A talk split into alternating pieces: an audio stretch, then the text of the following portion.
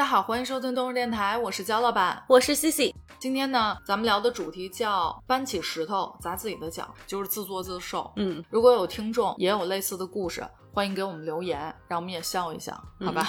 在这之前，我想给大家一个温馨提示，也就是在我们开录前的半小时左右，喝了几口抹茶，就是那种鲜的日式的抹茶，不是饮料。结果呢，可能是因为我太久不喝类似的，又是空腹，我到现在整个人都是很犯恶心的状态，特别往上漾，所以我现在是抱恙在录音。刚 刚之前 C C 下去给我来了点什么面包啊，什么咸的，我感觉我根本，我觉得我要为了鸭再去吃，我可能真的得吐了。这和我喝咖啡是一个感受。行，那咱们开始。我首先先贡献一个关于我买衣服的故事哈。这种事情其实发生了无数次，但是我不知道为什么每一次我都有那个侥幸心理。之前在网上看见一件衣服，我特别喜欢，下单回来，哎呦，一收着，我一拆完快递，我一摸这料，我说，哎呦，真不错呀！哎，这捡着便宜了，就性价比比较高哈。我这一摸，往身上一试，我说，哎，真不错，还有点显瘦，可以留下来。我一般有一个习惯，我会把那个标签给绞了，我咔咔就给标签绞了。我就想说折进衣柜，哎，我折的时候怎么好像哪儿有点透我那床单那颜色，因为我在床上叠那衣服。后来我拉近一看，俩洞。我一看这新衣服怎么还俩洞呢？结果一看，我剪标签的时候直接给衣服绞破了俩洞。我一看，我没穿呢，没现在得呢。，我肯定也不可能拿去织补。说实话啊，织补那钱可值这衣服哎，对我赶紧又打开，赶紧看看有没有货，正好还有，我就赶紧又下了一个。然后等收了之后，我这次特别谨慎，我一想说这肯定不敢再剪了，你知道吗？我就把标签绞了之后，衣服后头那个签儿、嗯跟边上洗水那签儿我就没动它，绞破那件儿我就跟家穿，因为确实是那脖领子后头真的是洞，而且它会越穿越大。然后呢，我就一直穿这件新的。一段时间之后啊，就洗完了之后晾在那儿，那不是干了我就又叠就看那标签又不顺眼了。哎呦，绞了吧！我就拿出剪子，我这次非常谨慎，我就开始找它那个边儿缝的那个边儿，我就一点儿一点儿把那个边儿绞完了之后，到最后一步都没问题，然后我用手一扯，又是两个洞，比上次那还大，反正差不了太多。然后至此，我这非常喜欢的这款衣服就彻底，因为人家确实没有了，也下架了，这就是变成睡衣了事儿，没错。我其实标签一般不怎么绞，嗯因为我也是曾经有绞坏过这种经历。你不觉得标签儿啊？我不知道你有没有发现，有的签儿它又是布的，其实没问题，但是有的签儿是那种特别拉脖子、比较硬的那种缝，上的那种刺绣的那种，反正偏嗯硬、那种的话，还真是得绞。不绞的话，真的觉得挺拉的。那标签儿我还行，但是夏天很多衣服它有两个袋儿，就是左边和右边肩上挂衣挂服的那个对嗯。但那个袋儿呢，如果说长袖什么的还好一点儿，如果是短袖或者说没袖这种，特别不方便，就你经常会在外面那个绳儿会出来了。但我绞那个的时候，我觉得那个也特别容易绞坏。嗯那个的话，如果你要是绞的很里头的话，把它那个边儿就缝的那个边儿，要是绞了，确实容易开。你这衣服吧还好说，还能用上。有一次给我妈买那个养生壶，啊，怎么着？我妈呀特别烦这个东西多，所以我一说给她买点小家电呀，什么榨汁机这种别小的，买别买，对，然后她都有特别不高兴，就觉得我这家里根本就没地儿放，你别给我买那乱七八糟的，根本。花钱你看对还买了不高兴了。但是我觉得养生壶，我妈特爱做点什么马蹄水呀、煮点胡萝卜呀这种，然后我觉得特别方便，就不用通那个燃气嘛，就是你对对对插电什么的。我就生给我妈买了一个，然后买回来以后，我妈还挺高兴的，觉得哎，看着这说明书还行。哎，阿姨怎么回事？不按牌出牌呀、按道理应该发我给你说一顿的呀。然后呢，我妈打开了以后，咔咔两剪子嗯把那个插电那个线给剪断了。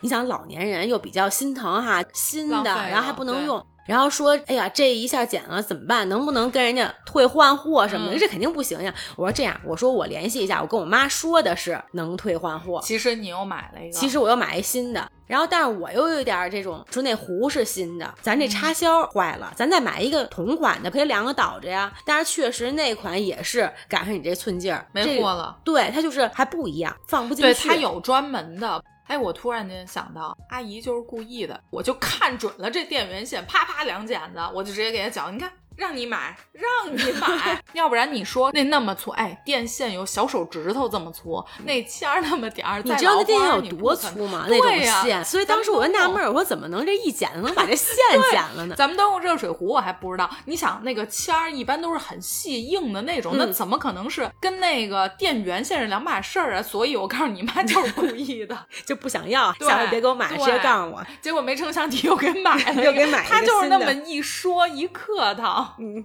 我这衣服的事儿有点多，我现在其实很少穿白衬衫。最早呢，我有一件特别喜欢的白衬衫，然后有一次呢，我吃饭不小心就把白衬衫给弄脏了。弄脏了之后呢，一洗一搓，哎，结果晾出来的时候发现倒是洗干净，但是那一块儿很明显就是有点子下不去。不是，其实污渍已经洗干净了，但是它那个地方的白跟其他地方的白其实不一样，还是稍微污一点点，嗯能看出来。然后呢，我又把整个衣服又在洗衣机里面洗了一圈，洗完洗衣机之后呢，我拿出来，我手洗一拧，啪啪的，哎，毫无改变，一点改变都没有，还是不行。后来我也不知道是谁跟我说，说哎呀，这个太简单了，说你家里有八四吗？八四稀释，你整个白衬衫往里一放，直接给你漂的巨白。我说哟，真的假的？我说那我试试。胖姐中间可能隔个十分钟的时候，我拿出来看看，真白，真不错。我一看，哎，可以可以，那我再泡一会儿，那肯定就是越妙招一下使上了。对呀，嗯越泡越白。我大概可能得泡了半小时，往外一晾，我一看，哎呀，我跟你说就没见过比我这还白衬衫，我自己觉得特好啊。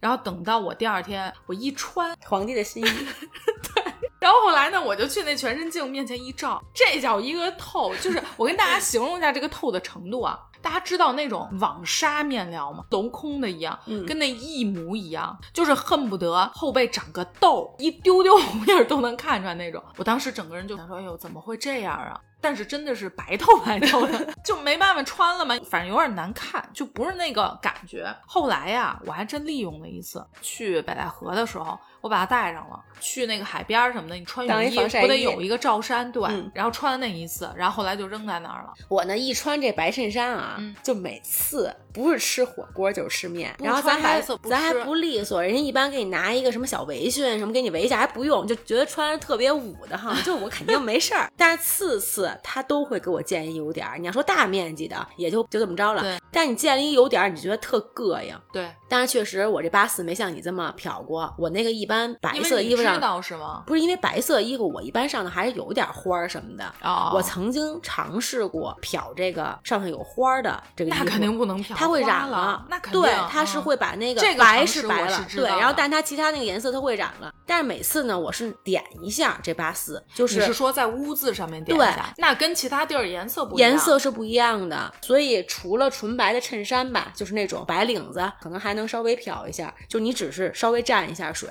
它确实能去黄。千万不能泡。对，大家记住我写的教训，谁要是把纯白色的衣服在八四里面泡成那样，真的就直接变透视衫，千万别。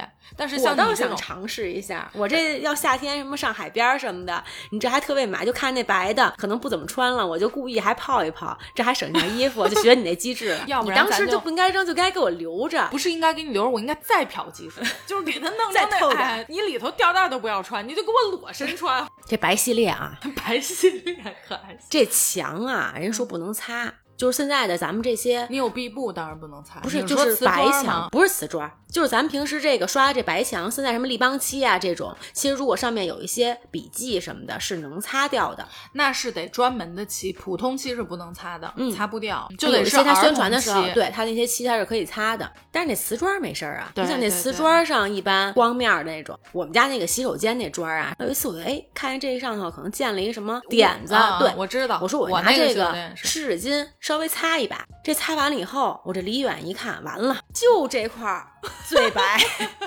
剩下都有点发那个黄。对，我说那这看着挺别扭，就看着其他的都不行，就怎么看怎就其实。跟咱们那衣服一样，就是你洗的这块儿，它这块儿最白，当时呢是一晚上，白天可能还没那么明显，因为洗手间晚上有灯。对，然后晚上那灯一打，那个我擦那个以后就感觉人家哇这这不是洗手间，是一舞台中央啊，一打就这好，就这块砖就跟 刚贴上的那种对，。新的。我说那我擦一把，这也不麻烦。瓷砖有什么可不好擦的？面积又小。嗯，但是开始我是拿一湿纸巾，但是这时候我说我别擦一面墙，头一把，我打一盆水，这水池子里头，然后就开始擦。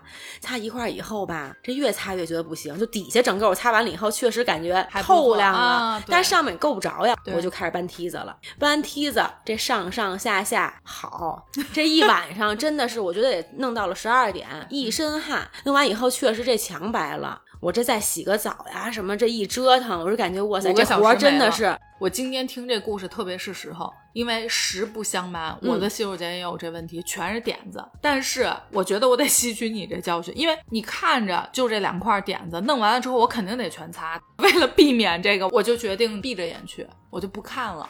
就这上上下下这一趟，而且是一个夏天的晚上，本来可能八九点，嗯我是要准备洗澡，所以在洗手间里头，这灯一打，好家伙，弄到真的是 深更二半夜的。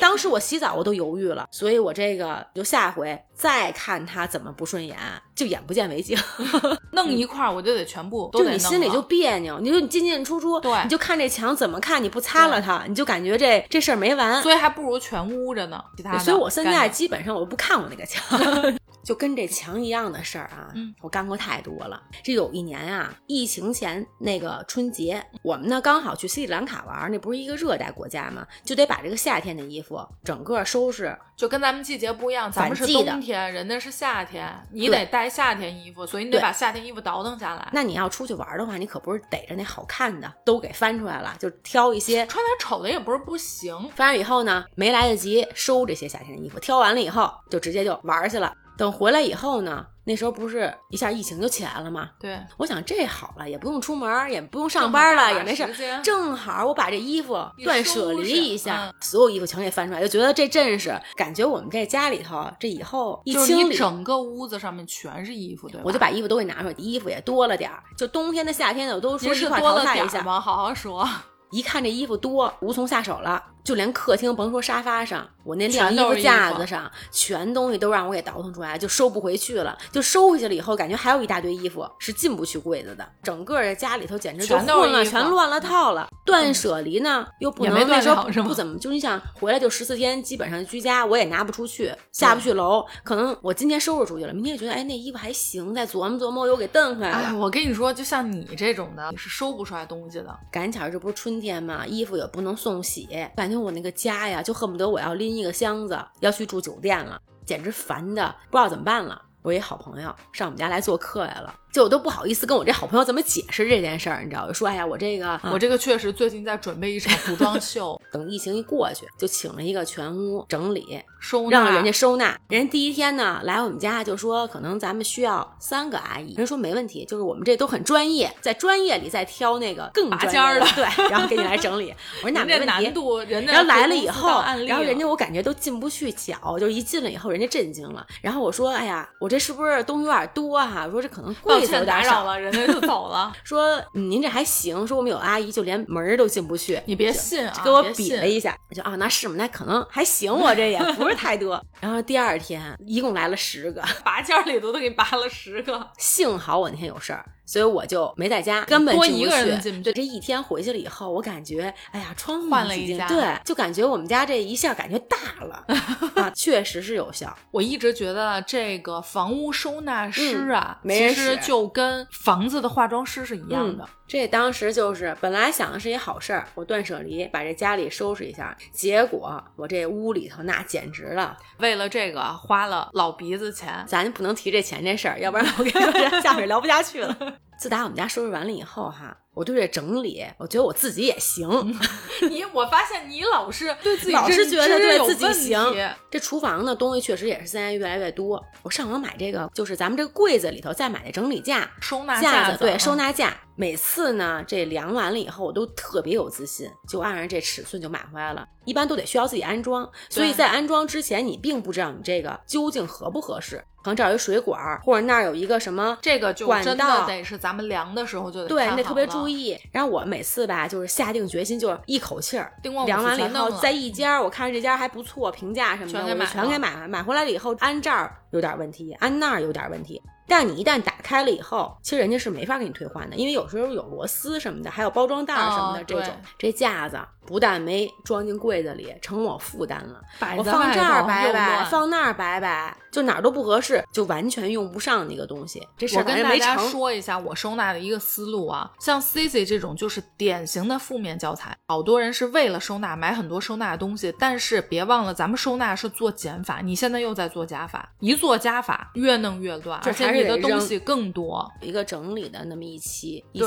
节目，其实很早之前大家可以翻一下，收拾家是个玄学命题，咱们之后可以考虑出一个专项的，就是整个整理一下，给大家出一版关于这个收纳跟整理。我现在的体会就是，第一，先得扔，没错就是把这些不用的东西先扔掉，才能开始整理。要不然的话，你确实家里的地方是非常有限。然后另外我自己一个就是装修的时候，当时的时候就觉得我东西并不多，所以觉得哎，不我发现你真是足够不够用着啊，所以我觉得在装修的时候一定是要有大量的储物空间，因为你这个住不是说一天两天。人说安柜子，说我不喜欢，我就喜欢家里空一点，所以当时我们家的储物柜的感觉。对，是的。然后现在呢，为什么它会非常的显得东西多呢？因为它柜子里没地儿放，你只能摆在外面。我就你想为什么老想象高估非常美好？我呀是整理纸质文件，一些什么合同啊、复印件儿啊，然后呢，我没有碎纸机，我拿上银行碎完了，这么多太重了。我之前呢是比如说五六张一起撕，后面我真的撕的手有点酸了，我就拿出来厨房那大剪子，我就想说给它绞了嘛，因为好多东西你最好还是绞了再扔。我在绞其中有一台的时候，我一绞，我发现哎怎么有点绞不动，特别硬，然后我就使了点劲儿，我是两只手一起用那剪刀，然后与此同时一半港澳通行证掉下来了，我一看把这证件给绞了，然后还得再花功夫去补办去。我想跟大家说的是什么呢？还是来个碎纸机。其实我特别爱用碎纸机，撕什么的方便一个是方便，再一个是真的就完全你不会担心自己隐私。我不知道大家知不知道碎纸机碎完那个纸屑一样，但是你绞的或者手撕的那个还是接起来嗯对。哎，你送我一碎纸机吧。我非常需要一个，而且我要一个稍微偏大一点，因为我之前其实看还得要大的。摆桌面那种小的，其实像咱们平时 A 4纸的那个一次最多碎两你直接就发我链接吧，啊好哎可以可以了以后直接发我链接。可以。我呢不怎么做饭，如果是咱们节目老听众都知道，我是完全靠外卖活的那种人。但是呢，咱也做过饭，咱也是时不常的会做。之前呢，为了方便，我呢就想说给自己来一点西红柿鸡蛋卤嘛，就拌面。然后那天呢放盐的时候，稍微手有点抖。然后我出锅前一尝，不行，这有点太咸了。我想说，那我加点汤吧，就加一点儿水，稍微给它匀匀。加水的时候呢，弄了一碗水，盐一抖，手一抖，对，其实我稍微就是弄一点儿水就可以了，结果我就把那个一碗水全倒进去了。我一看，这这成烫了，这个不行吧？于是乎，我又切了点西红柿，又弄了点鸡蛋，真做出三天的了，这回。到了这一步，你看，哎，这不就还是卤吗？就是不会偏离我西红柿拌面的这个思路，还行。然后我又加了点盐，稍微又弄了一下，结果出锅前一尝还是不行，我还是觉得它有点咸，我又加了点水。然后后来我那一顿吃的是西红柿鸡蛋汤面，而且是巨多，你这个可以，我感觉就是你这么一操作，确实能吃个三天。你对自己啊这个认知还算有认知，觉得自己做饭不怎啊，么样。我一向确实对自己认知还我对自己的认知一直都比较偏离，对对就我感觉我这个厨艺，虽然我也觉得欠佳，但这个欠佳欠佳的同时又觉得自己在还欠佳里特别棒还行。那时候呢，跟豆豆小朋友的妈妈切磋厨艺，就说我这点儿，这还上人家那儿还特别爱显摆，还显摆我这这么做那么做。然后人家呢，确实个个是大厨，就感觉我觉得你不用跟大厨比黯然失色，其实你跟我这种比吧，也就差不多。对比我比我肯定好强一丢丢点儿。然后当时人给我讲说，这是糖醋里脊，这小孩都爱吃嘛。不好做，人家说就是几步，哎，我一觉得行，就是我能能行这种，就确实不怎么难。我就买了那个黑猪肉，这黑猪肉不是还挺好的吗？确实，我当时还没买会一点，对，嗯还没买那种需要切的，咱就怕那肉丝儿到时候切的大小不一，做出来口感不好。你就弄切好的是吧？切好了的，又是面，又是这个，又是那个，一通备料，我溜溜干一上午用了八个盘儿就一会儿蘸，一会儿炸，然后一会儿这个，一会儿那个，还得弄汁儿，反正整个厨房啊，就这为这一道菜服务了好几个小时过去了。面是面，肉是肉，肉丝儿就没包在一起，然后弄得我一身汗。到中午的时候，这感觉可能也就一炒肉丝儿。不是为什么呀？它裹不到一起啊。不知道哪个环节，就人家说的时候，你听着人家做很简单，人家咔咔两下就是糖醋里脊了。到我这儿来根本不是那么回事，就是你听着简单，但做起来实操，就跟那个买家秀和卖家秀一样，完全不是那么回事。自打这个以后，我再跟人家聊这厨艺，你知道，我一般不说话了，不说话听就听着。还有一个饭的啊，我最近啊想稍微控制控制，因为我最近吃的稍微有点花了，越吃越开，就根本就搂不住那种。我一想说这不行啊，这岁数到时候对身体不好，我得稍微控制控制。咱这苦夏确实没看出来，你苦夏，我不苦下，我从来没说。直接是下标开始我，是一年 四季，春标、秋标、夏标、冬天标再补补，不然怕冷。我一直在贴标。然后呢，我想说，我早点吃，五点我来一份沙拉。我还挺爱吃安妮那个沙拉的，就安妮沙拉，我来了一份。它那个沙拉不是也不算少吗？我觉得应该，我倒不觉得我吃饱啊，毕竟我是大胃王，但我觉得还行，我会挺高兴的，因为我也爱吃那个。好，来了一份。吃完了之后呢，我觉得时间还早，不要到时候晚上饿了啊。我呢又把我的防弹咖啡打开了，我就喝了。我一想说，这总不能饿了吧？这个油脂也够了，对吧？咱今天还比较健康。喝完了之后呢，我坐那儿想了一下，这现在才五点多，这一直到晚上睡觉这么长时间，我又给自己点了一份沙拉。吃完了之后，我一想，哎，这也差不多了，我去洗了个澡。洗完澡出来之后呢，我就觉得这是不是吃太凉了？我吃点荞麦面，荞麦面总比其他的它 DGI 的应该还行。我搜了搜，有一家日本菜，我在那家一看，蔬菜荞麦面，还有点儿牛油果的寿司、豆腐皮儿的寿司，然后还有鸡蛋卷儿的，哎呦，这素我都能吃。这反正也不晚，还行，七点多点一个吧。好，这点回来了之后，不仅点了不同的寿司，点了小菜，点了土豆泥沙拉，点了这个荞麦面，然后人家还送了我一甜品，就你沙拉是下午 茶，我听听。我全吃了之后呢，你当时应该吃完这以后给我擦墙去。我全部吃了之后吧，你给我送什么甜品？我把那甜吃了之后完了，我跟你说彻底吃开了。我一想说，我今天已经这样了，这样了破罐破摔了，我就又明天开始减吧，今天这不算了。我又在甜品店给自己点两块蛋糕。那可能不光我们家那洗手间那瓷砖了，我们家那墙也可以擦一遍。我这一天，我感觉比那不控制吃的还多。这我赞同，因为当时买冰墩墩的时候，就是我闺蜜跟我打一电话说想买一个，好几年了嘛，出了根本就没有太关注要不。是你跟我说，我都不知道。说实话，然后我说那给你买一个，正好一下这风就起来了，根本完全就断货买不着。开始火了。帮朋友买这事儿，咱得盯着点儿。但是越看吧，哎，越可爱，越看越喜欢，就觉得人家确实里面有小设计什么的，就是特别想要。己给他加了好多，对那个这心主要是买不着，主要是买不着。然后之后就开始，谁有能买黄牛的，就多少钱买。我都买对，每天盯着，就下那个 A P P，专门是到秒的，在后两位是这样的，上成这样的闹钟，精确，到时间。这人你真神了，为了这事儿，专业不专业吧？就说确实能抢得到。之后这每天抢各种，只要它出来，每天推出不同的款。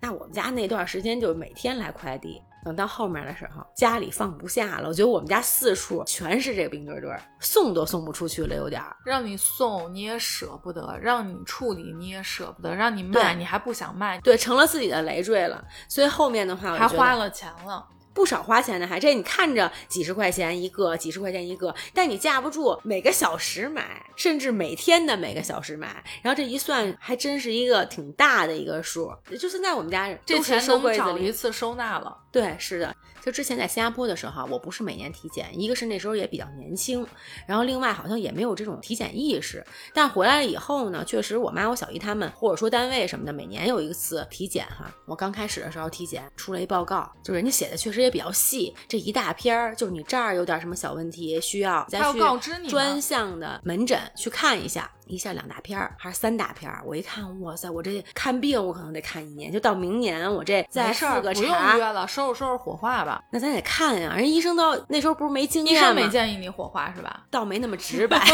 我想的是，这一年看完了以后，可能下一次就是到正好看到下一年该体检的时候，这么一检，可能下一年又换了一个病。啊挂了这号以后，挂那个号，你也不能天天看病，你那时候还得有点什么别的事儿呢。看了俩月，都这时候了，有 什么事儿啊？您就赶紧看吧。就是快来作死这种感觉。我就感觉那两三个月吧，就有时间就是跑医院，第二个家吧，三点一线。哎，那你当时查的时候，脑子那一块有没有标记出来有问题？还没看到那儿呢，还没看到那儿。我觉得最大问题我就放弃了。嗯当时我觉得，哎，这样看下去肯定不行，就觉得，哎呀，我放弃了，也就这样吧，就不看可能还好。我现在有点担心的是什么呀？你东西太多了，你这火化我都不知道给你 收哪件儿，你知道吗？带不走了是吧？对，那我也别什么整理，也别什么花钱了，是吧？然后后来我明白了，就是体检这个，如果一年一做的话，其实就还好，就是你只要今年的体检报告跟去年去做对比比一下，对，就是我之后的话没有什么大的变化，可能也就不跑医院了。当时那时候好，我这个体检本来是心气儿挺足的，说咱这为了身体好，这倒好，我感觉我这就快住院了。体检的中心还是得换换，最重要的没给你查出来。哪 个脑科医院最好？对，天坛。跑了俩三月，什么鼻炎呀、咽炎，就是你说小病你这个根儿上的问题不解决，就弄这些。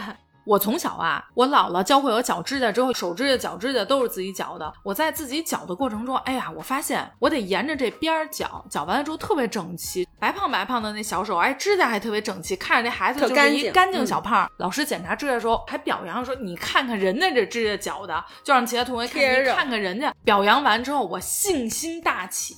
我在之后我就开始研究，我怎么能让我这指甲看着更干净，就不藏灰，就不能是嗯那就秃了呗，对越剪越往里。越绞越秃，越绞越秃。我绞完的指甲，你连白边儿都看不见，绞完之后都有点疼。但是呢，我告诉自己要坚强，忍两我立马天，看看我这指，我感觉我那手都疼。忍两天就好了。脚指甲也是一样的，我也是按着那个圆边儿，然后越绞，关键是抠着里头绞。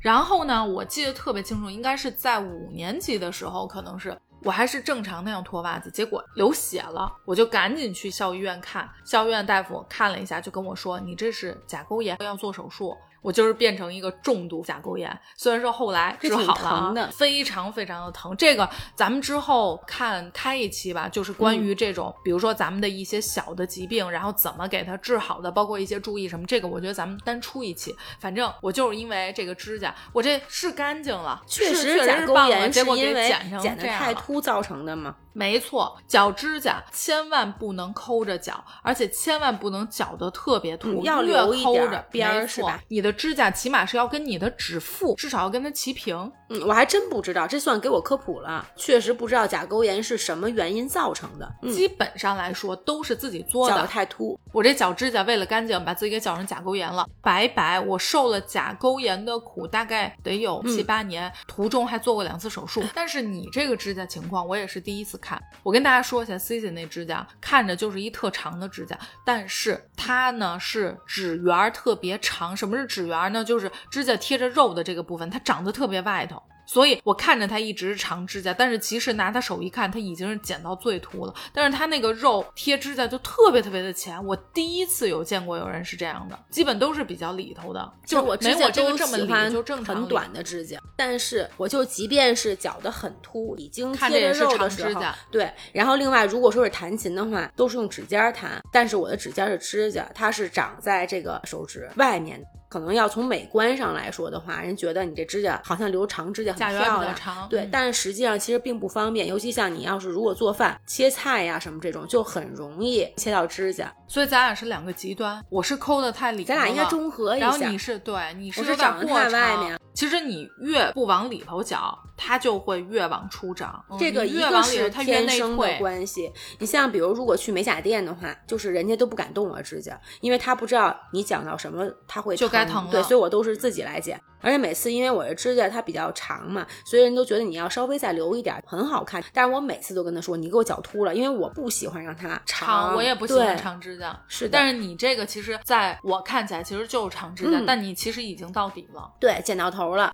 咱刚才都说是自作自受的事儿，跟自己较劲，嗯，咱得说到人了。我呢，从小就跟我外婆长大的，但是我妈和我小姨就是我两个妈妈，都是你的家长。对嗯，可是他们俩性格截然不同，可能管我的那个点也不一样。那时候呢，就特别爱玩儿。我妈呢就还好，就管我这方面不是很严，所以一般呢就有点偷空子，就是出去玩儿什么，看我妈心情好，跟我说说，哎，同学小善于钻空子。对，跟同学稍微聚一聚，然后我妈可能也不搭理我。然后这个时候，如果我跟我小姨说，可能我小姨就会拉个脸，或者说对这个时间上要求非常严格。正好是小姨的点，对，就得你去多长时间，你几点回来。然后，但是你想，咱们那时候一玩儿什么的，谁还有时间观念呀？就悄悄就去了。我妈一般不太在意这个事儿，反正你也也就是晚点，也不会不回来。然后，哎，每次挺美的。然后今天去了以后，可能没玩够，说明天咱再聚一聚。这最近一段就聚的比较频繁啊。但是某一天，可能我某一个点触碰到我妈了。我妈跟我小姨俩人这一沟通，一下就全盘托出，完了就把你之前玩什么出去玩啊什么的，这好最近不着家，然后天天聚，跟朋友说这去的可能挺早的，回来还一天比一天晚，就变成这样了。然后我小姨呢，她一般吧，倒不是说我，哪怕你批评我吧，我也就还能行。我小姨是那种就完全不理我了，就这冷暴力，冷暴力，我感觉心里嘀咕了，哎，怎么办呀？就想主动去献个媚，缓解一下。但是这一般可能挺长时间，而且这个玩儿也就玩了一个星期，但是这俩星期不能出门，到三个星期，然后我就开始后悔了，就觉得哎呀，你说早知道我还不如说俩一块儿骗，就就说个什么学习的理由啊，然后不得不出。出去毁的我，真的从小为了玩无所不用其极，编过各种瞎话，想过各种理由。我好像在这块确实没太动过脑子，我还行，好像我就是用在这块心思确实稍多。我我觉得你呀。出去的还是不够早，你要像我六点就已经去，已经见面了几个同学。但是那时候我确实觉多，不是你为了玩，你得牺牲睡眠哦。你又想玩又想多睡，你觉得可能吗？你必须得六点扎到那儿，晚上十一点再回来，这就差不多。你看你夜场也能玩了，早上的也能聚了，你看多合适啊！有这一天可能确实仨星期得在家里躺着，都不用说有第二次，自己就感觉体力有点不支。不是，我真的觉得你还是为玩不够。付出一切，嗯，你要这么一说，我确实觉得有差距，有可能还是最后一个故事。我讲一个关于我刚开始学会开车的时候，新手的时候，嗯，非常的紧张。然后我是倒车倒的还不错，但是你要像侧方呀、停边上或者会车，那会儿刚开嘛，特别紧张。嗯，有一次我停一个之前没有停过的车场，我不知道为什么啊，当时。那么多地儿，我非得停在一个边上有车的地儿，就想练练倒车。我当时也是邪了门了。我爸跟我说什么呀？你这新手啊，开车注意安全。尤其是你上人停车场，你别给人车蹭了。我说是啊，我也特别怕呀。我爸说你呀，别倒库，你直接上，就是说车头冲里，说那样好开。说你倒，你倒是给人车蹭了。我其实一直都是倒，而且我擅长倒。我当时到那车场，突然间脑子里面想到我爸这话，哎，我得上。我一想，行啊，那我上吧。我边上，我现在都记得是一辆咖色的越野车。我一给油，我那都不叫蹭着人家了，我是直接就是撞上了，对对，怼到人家，就是我的左边完全是怼到人家右边那后屁股了，怼死了。我想了半天，我说这怎么办呀？我这么一怼，我下不去车了呀。我想了半天，我这样，我再给脚油，不正好我的车也能停到车位里头，我也能下来，也能跟人商量嘛。嚯！我感觉人屁股快没了。我那会儿新手，其实我不太知道怎么打这个方向啊什么的，我完全没动方向盘，再往左边再撞着，一脚油下去，直接惨不忍睹。这没有按我的预想停到那车位里头，我整个人不是贴着那车吗？下不去，我还是得给它倒出去。